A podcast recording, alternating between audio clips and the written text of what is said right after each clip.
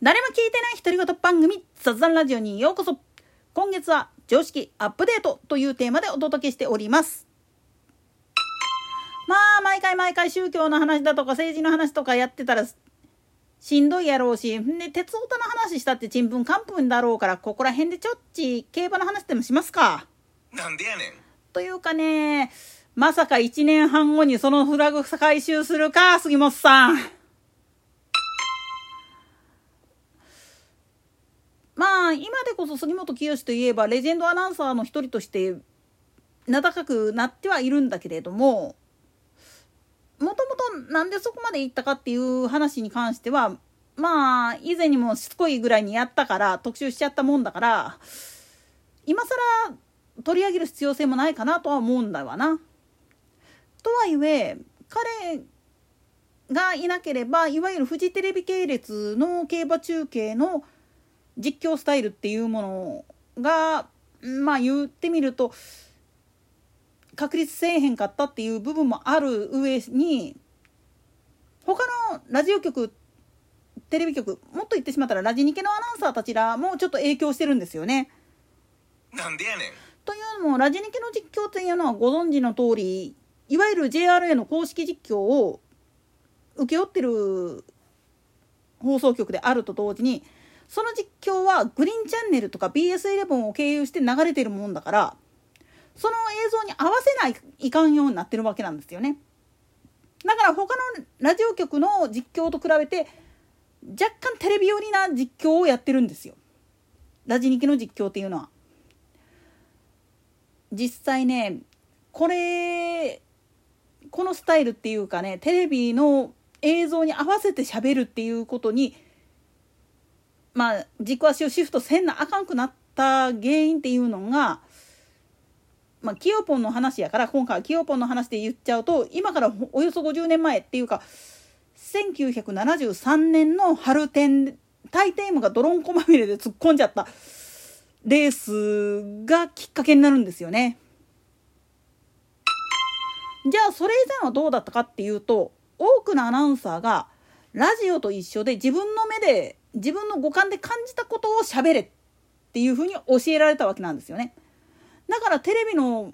カメラの動きとかそういうのはガン無視やったんですよ。なんでやねん。これは黎明期のテレビあるあるなわけでせっかくテレビの画面あんのにお前なんで喋りすぎるねんっていう実況がやたら多かったわけなんですよね。昔の実況っていうのは。今でこそむしろ視聴者はもう画面見て分かってるわけやからあくまでもポイントを押さえるだけでいいやっていう感じの実況になってるし場合によっては変な情報を入れるバカもあるわけなんですよね中継の中に。なんでやねん。でもそれくらい実は言葉がいらないんですよテレビっていうのは。それを如実に表している事件が起きたのがそのタイテームが突っ込んだ73年の春天なんです。こん時はねぐっちゃぐちゃの不良ババだったんですよ。まあ今今の京都競馬場今あそこ改装工事中やからあれやけれども今そうね平成の頃のね京都競馬場ってそこまでまあ泥んこになるっちゃなるんだけれどもっていう感じやけど昔はちょっと雨降っただけでももうグズグズになってたんですよね。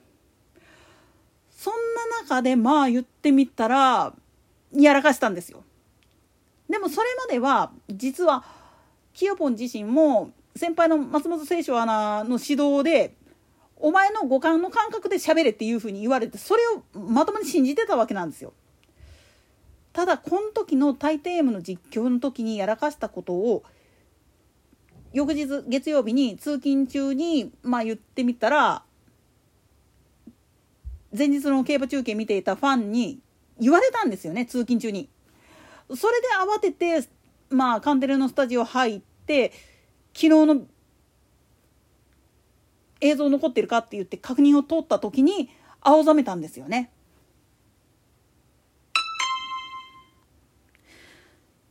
じゃあなんでまあそういうふうなことになっちゃったかっていう話をしてしまうとこれはもうその当時っていうのはラジオのアナウンサーがテレビを兼務するっていうのが当たり前だった時代でありそれゆえにラジオの技術だけでいけるっていうふうに思ってたんですよね。映像があるとないとだったら何が違うかって言ったら言葉の数が違ってくるんです。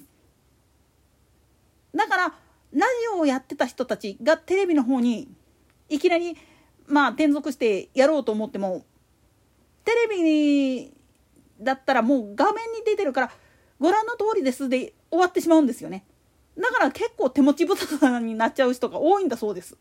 で逆にテレビのアナウンサーがラジオの方をやると喋る数が多いからなんかやりがいがあるって思う人と今まで自分が手抜いてたんやなっていうのに気づかされて一からやり直すみたいなことになる人もいるわけなんです。でまあ言ってみると黎明期のテレビっていうのはもうラジオの延長線でやってたからもうしゃべくり倒せっていう部分で指導を受けてるわけなんですよね。だからキヨポン自身も最初のうちはそれでやってたんです。ところがカメラはしっかりとキヨポンが見落としていたタイテームが外から突っ込んでくるところを捉えてたわけなんですよね。これをまあ言ってみれば視聴者はおかしいぞっていう風になってツッコミを入れたっていうのが真実なんです。そこでまあキヨポン自身もちょっとモヤモヤしてたこともあってひょっとしてそういうことなのかなっていうことで翌週から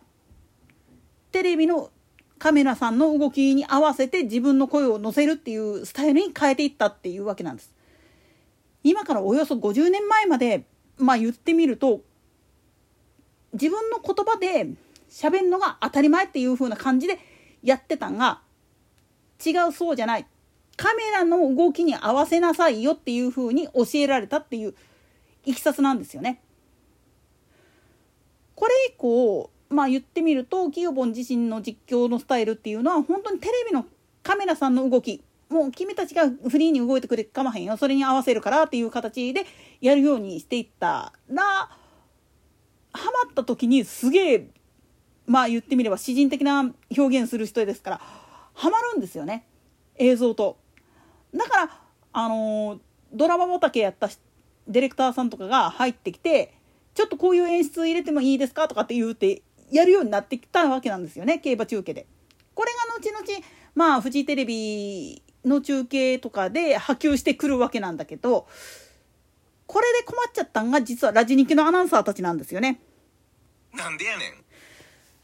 グリーンチャンネル開局およびそのターフビジョンっていうのが登場した頃だからもっと前なんだけどもうだから80年代ぐらいになってくると各競馬場にターフビジョンっていうのができるようになってきてその映像に合わせて喋らないといけなくなってくるわけなんですよね。ただラジオ短波ラジオ日経のアナウンサーっていうのはあくまでもラジオ単影局のアナウンサーやからどうしても癖としてラジオの喋りで喋ってるんですよね。それをどうにかしないといけないなっていう風な意識を持たなくっちゃいけなくなったからもう慌てふためいたっていうかまあここら辺の話については次回以降にちょっとやっていこうかと思います。といったところで今回はここまで。それでは次回の更新までごきげんよう。